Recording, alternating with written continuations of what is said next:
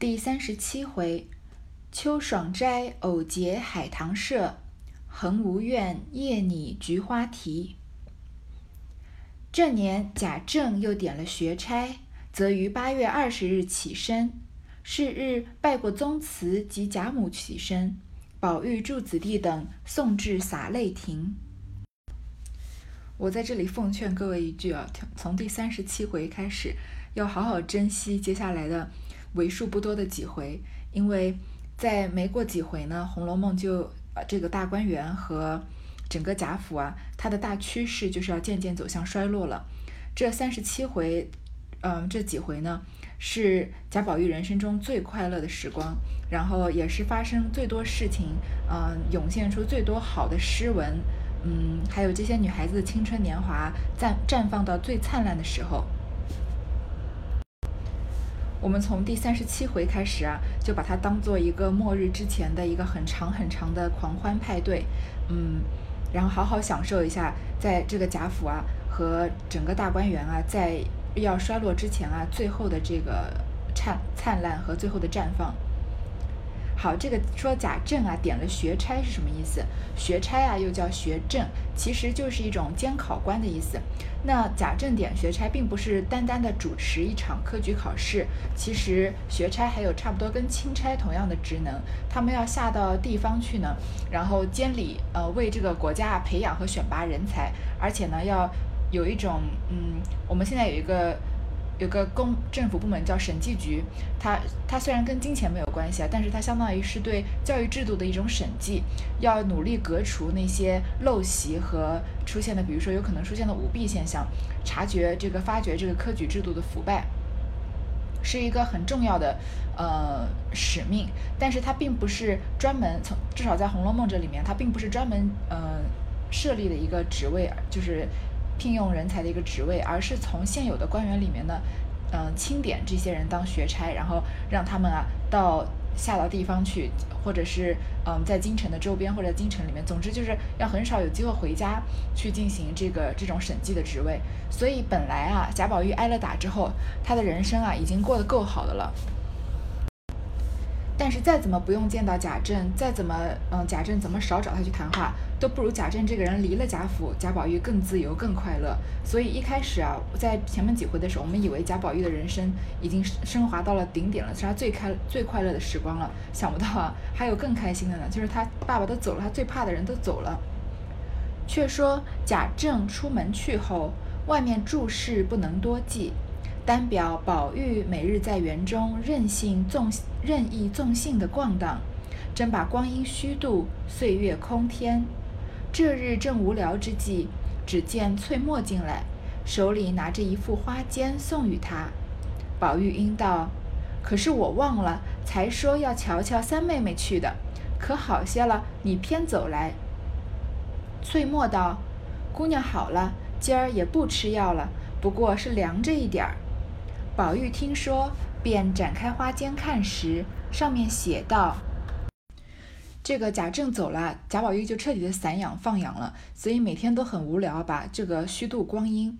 然后呢，有一天他见到了翠墨，翠墨呢是探春的贴身丫鬟，手里拿这个花笺送给他。这个笺呢就是信笺的笺，那顾名思义呢，花笺啊就是在信笺上面纹有各种图样，嗯，是比较精致华美的这种信笺，就是。”嗯，比较有品位的文人会用的。那这个信笺呢，是三他的三三妹妹探春给他的，写着什么呢？弟探景凤，二兄闻己，前夕心悸，月色如洗，因夕清景难逢，俱忍就卧，石漏已三转，犹徘徊于铜栏之下，为防风露所欺，致获采星之患。昨蒙卿劳托无主，复又数遣侍而问切，兼以先例并真卿墨迹见赐，合同官会爱之深宅。今因伏己平床处墨之时，因思及历来古人中处明宫立敌之场，游至一些山低水之区，远招近依，投峡攀援。误结二三同志盘桓于其中，或述祠坛，或开营舍，虽一时之偶幸，遂成千古之佳谈。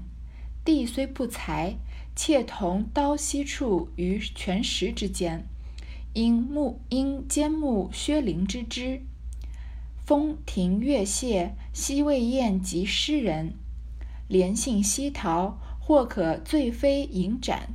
孰谓莲社之雄才，独许须眉？只以东山之雅惠，让鱼之粉。若蒙照雪而来，帝则扫花以示以待。此景凤。探春这个花间啊，完全写的是文言文，所以初读的时候如果略过也可以。嗯，如果不想细读呢，你大概知道什么意思呢？就是探春啊，邀请贾宝玉去，嗯。一起啊，集合集结一个诗社，让找林黛玉啊、薛宝钗那些呃有文采的姑娘们一起嗯作诗，就是打发这个闲暇的时光。然后说呢，如果呃贾宝玉你愿意参加的话呀，那我一定会很高兴的，我一定扫花以待。这是粗略的一个解读啊。既然我们这里是逐字逐句的说，我们就把它展开来看一看是什么意思。首先啊，这个地探景凤。弟呢，就是女字旁一个兄弟的弟，对古就是古代女子女子啊，对他们的姐姐来说啊，简称弟；如果对兄这个对兄长来说呢，就简称妹。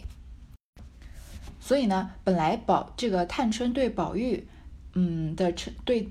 对于宝玉来说，探春对自己的称谓应该是妹，应该是说妹探景凤。但是他这里说弟呢，也许是探春啊，把宝玉就是故意抹去这个男女性别的界限，表达自己跟宝玉亲密无间的意思。然后呢，弟就是对自己的谦称嘛，探就是探春的名字，景凤景就是小心谨慎的，凤就是奉上送上，就就是作为这个信件开端的一个比较客气的呃说法。二兄文己，文己呢，就是书房中，嗯的这个案几，放书的时候，呃，这个看书看累了以后啊，可以嗯靠在上面休息休息的。说二兄文己，就是表示啊自己的这个这个书信啊，奉这个小心谨慎的奉送在二这个他的二哥哥贾宝玉的嗯文己上面，其实就是表示对他兄弟的尊重。前夕星霁，月色如洗。星霁呢，就是雨雪之后出现的初晴。这个季字啊，我们应该已经不陌生了。在第五回还是第六回的时候啊，好，这个晴雯的判词就是“霁月难逢，彩云易散”，就是呃清静的明月啊，很容易散去；这个漂亮绚丽的云彩啊，很难遇到。这两句呢，就是探春对一个景物的描写，因为。前几天的晚上啊，嗯，雨雪之后初晴，月色如洗。这个月亮啊，嗯，好像天空好像被洗过一样，月亮特别的明亮。因惜清景难逢，俱忍旧卧，石漏已三转，犹徘徊于铜栏之下。因为我啊，爱惜这个清景难逢，清景就是代表清明的月色，这么很难遇到这么美丽的景色，这么清亮的月光。拒忍就卧，我怎么忍心嗯放弃舍得这样的景色去睡觉呢？就是风外面的天气太好了，月亮太美了，我都忍不得睡觉。时漏已三转，其实就是夜已三更的意思。这个漏啊，就是漏壶，是古代的一种计时器了。三更的时候我还怎么样呢？我还徘徊于铜栏之下。铜栏啊，就是。那桐就是梧桐的桐嘛，就是梧桐树的窗台下或者长廊边的栏栏杆下。总之，我就是徘徊着，不愿意去睡觉。为防风露所欺，致获采薪之患。为防就是不防冷不防啊，受到了风寒，因为晚上舍不得睡觉，在外面逛嘛，所以呃，no 作 no die，探探春他就染上了感冒，呃，染感染了风寒，嗯。致祸采薪之患，采薪之患其实就是对有病的一种谦辞。我们知道薪啊就是柴火的意思，所以采薪之患呢，就是说背柴或者打柴劳累，体力还没有恢复。当然，探春不是因为背柴打柴劳累了，而是她有钱人家的小姐怎么可能去打柴呢？只是因说自己患病的一种呃虚虚称。昨蒙亲劳府主，复又数遣侍而问妾，兼以先例。并真卿墨迹见次，和潼关会爱之深哉？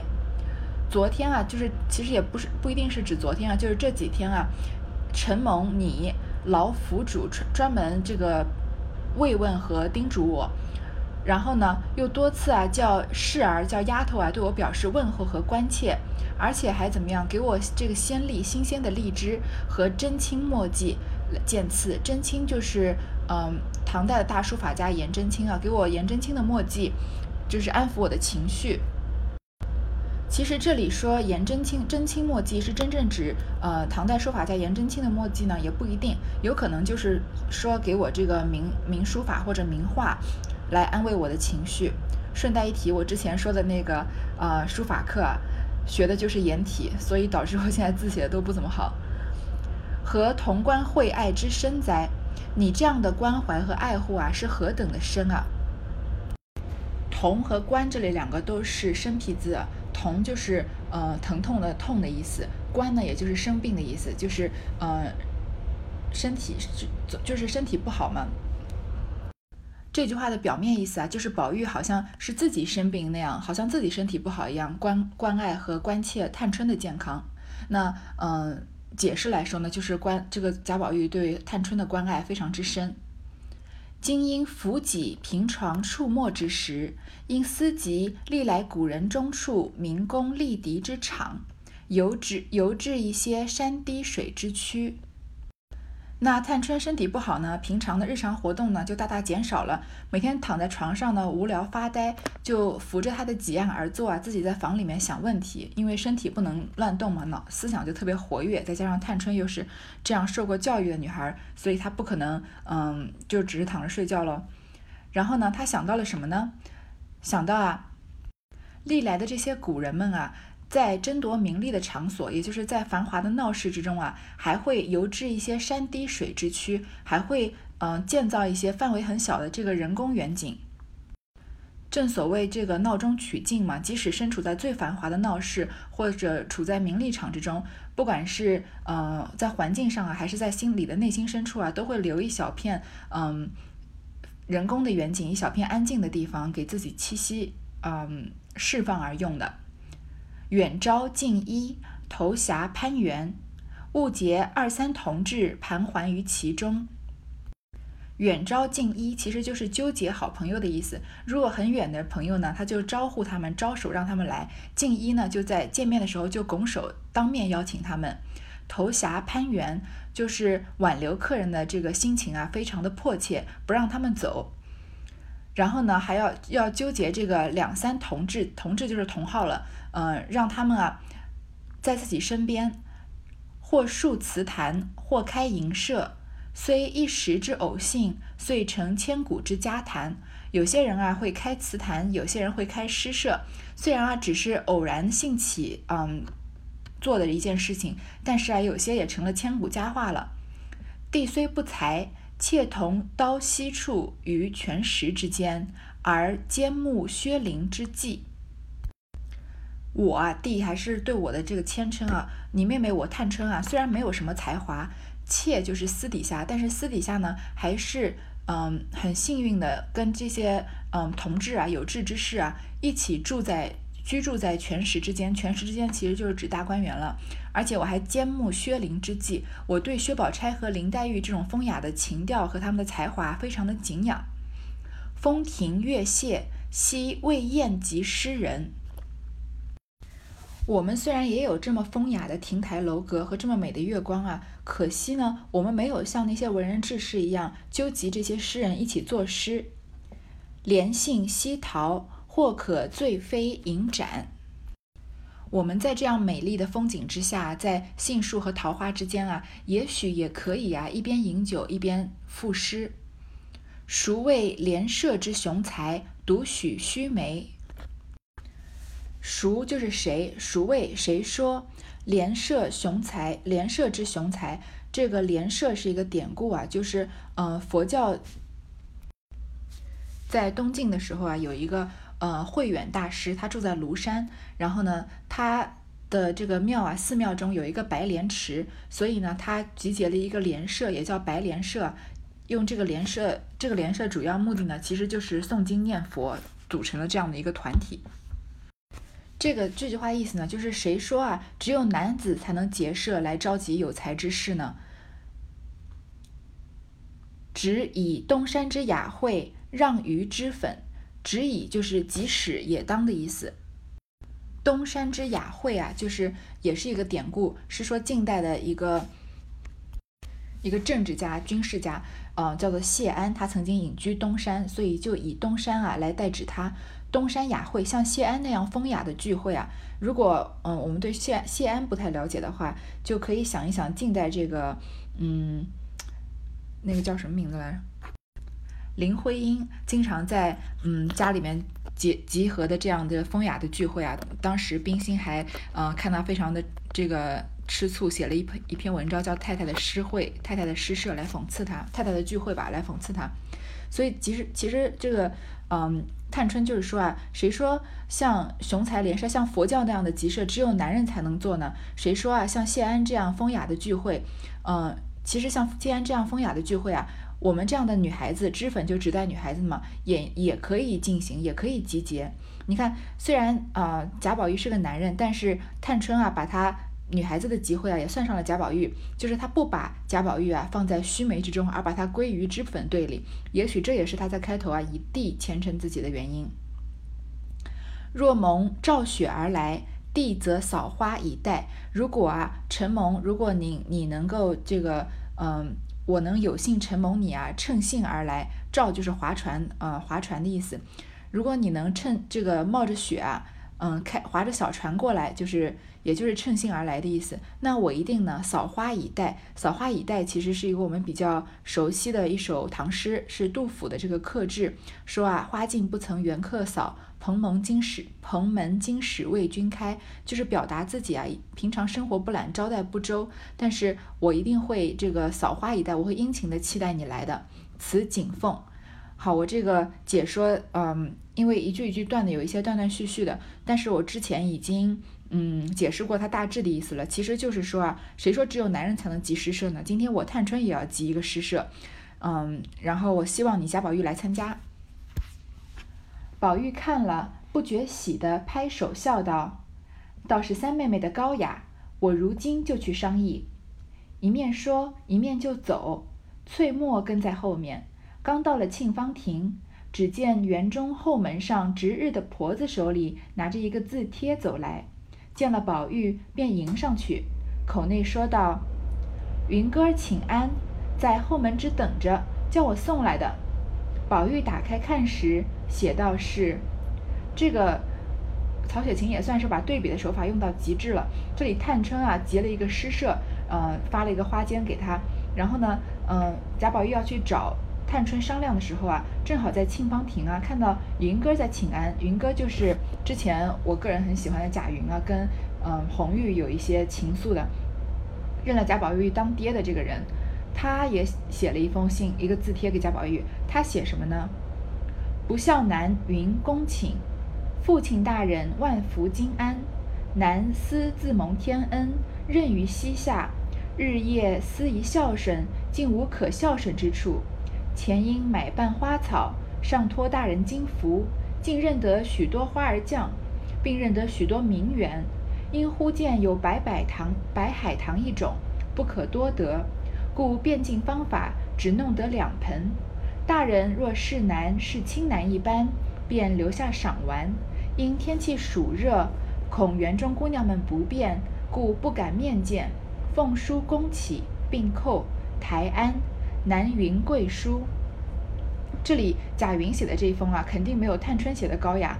我们甚至不需要读这个逐字逐句的解读了。其实就是说啊，现在现在天气太热，我一个男人呢进来大观园也不方便，因为里面女孩子太多了。我啊，嗯，就是想要好好好的孝顺我的这个父亲大人，他还是称贾宝玉为父亲啊。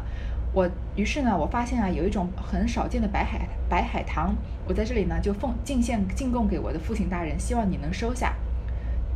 用一个一句话来解释呢，就是贾云送了贾宝玉一盆花。宝玉看了，笑道：“读他来了，还有什么人？”婆子道：“还有两盆花。”宝玉道：“你出去说，我知道了，难为他想着。你便把花儿送到我屋里去就是了。”一面说，一面同翠墨往秋爽斋来。只见宝钗、黛玉、迎春、惜春已都在那里了。女孩子啊，都已经集结在探春的秋爽斋了，一定都是被探春的花间邀过来的。众人见他进来，都笑说：“又来了一个。”探春笑道：“我不算俗，偶然起个念头，写了几个贴儿试一试，谁知一招接到。”宝玉笑道：“可惜迟了，早该起个社的。”黛玉道：“你们只管起社，可别算上我，我是不敢的。”迎春笑道：“你不敢，谁还敢呢？”宝玉道。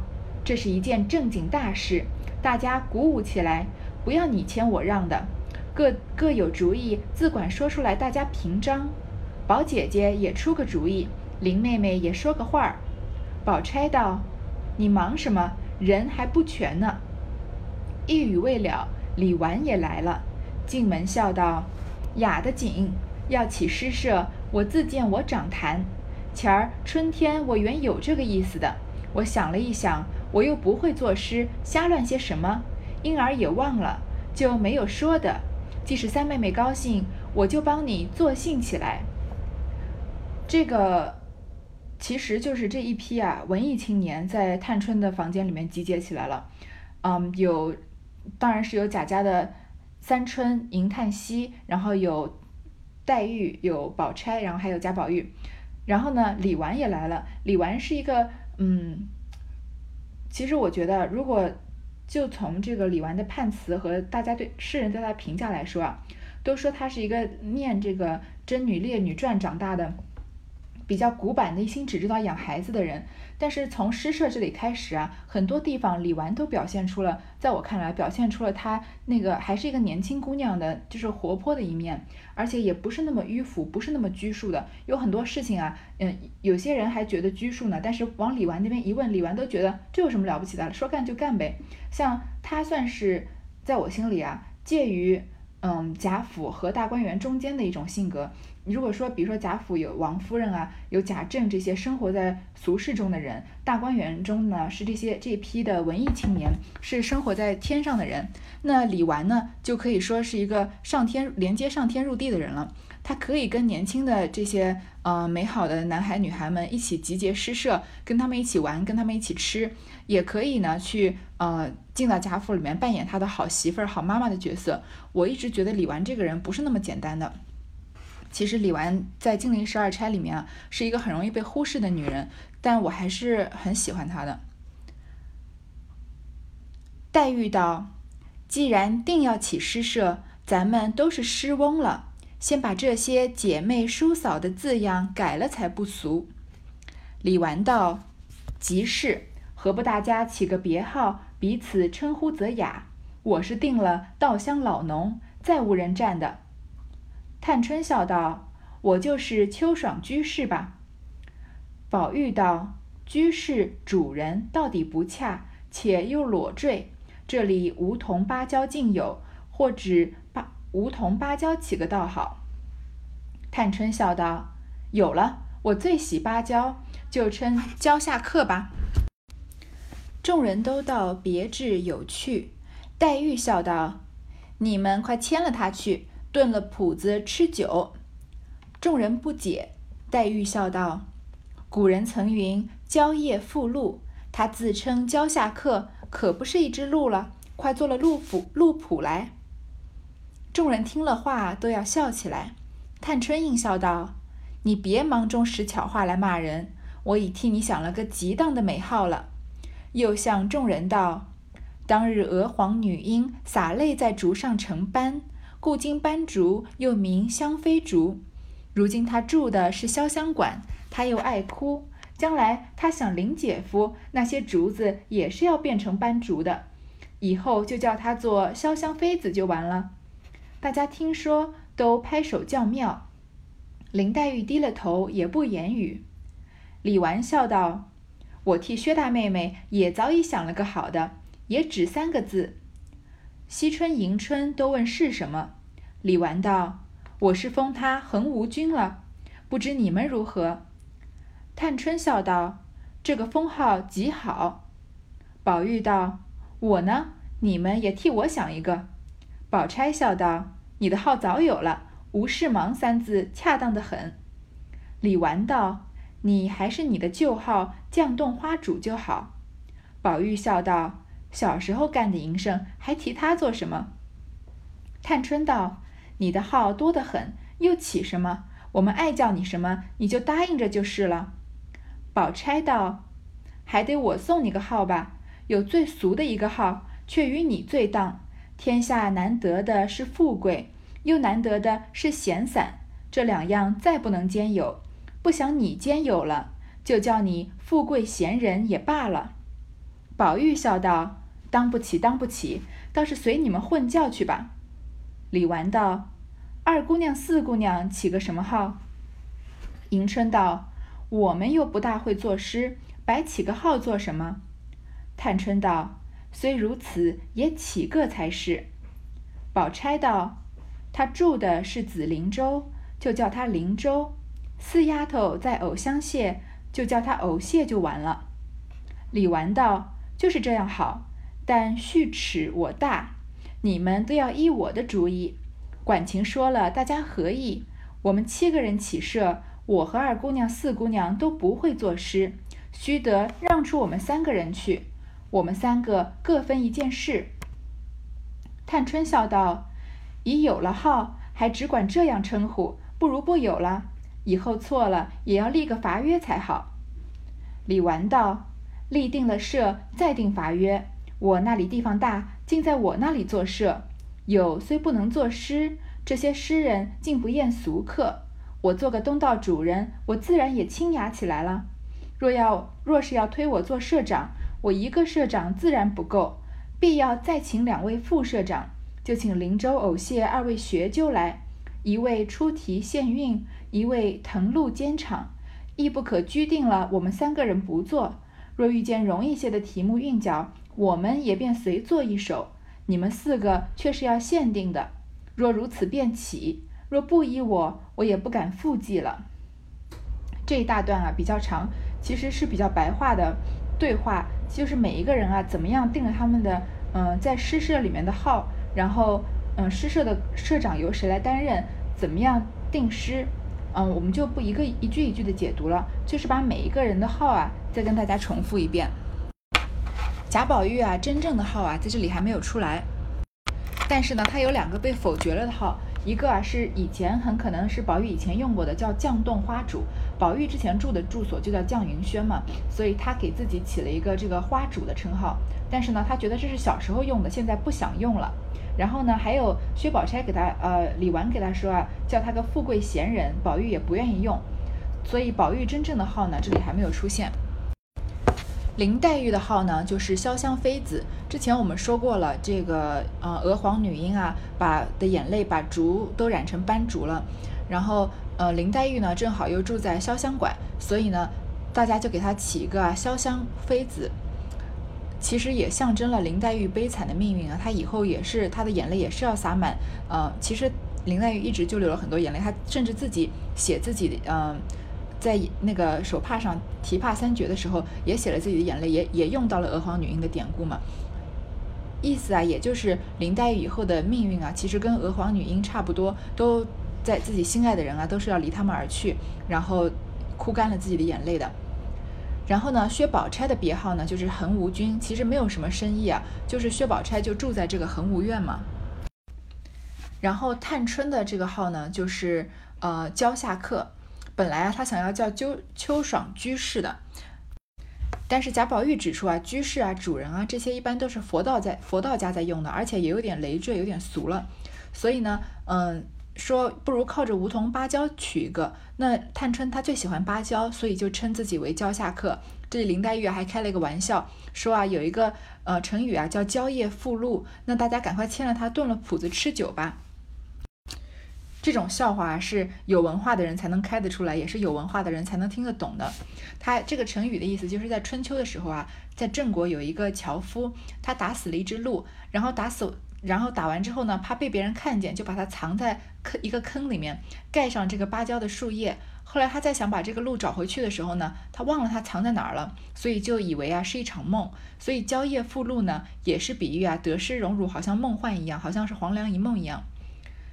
林黛玉就说啊，既然你是蕉下客，那我们赶快，你就你肯定是一头鹿了，我们赶快把你把鹿牵走，炖了鹿肉来吃吧。这个有趣的是啊，后面确实《红楼梦》这个海棠诗社里面，嗯，一个很有名的。嗯，场景啊，就是他们在雪天啊吃鹿肉作诗。然后还有呢，李纨的别号就是稻香老农，因为他住在稻香村嘛，他又喜欢有又喜欢这种嗯不被别人打扰的，好像农夫一样的生活。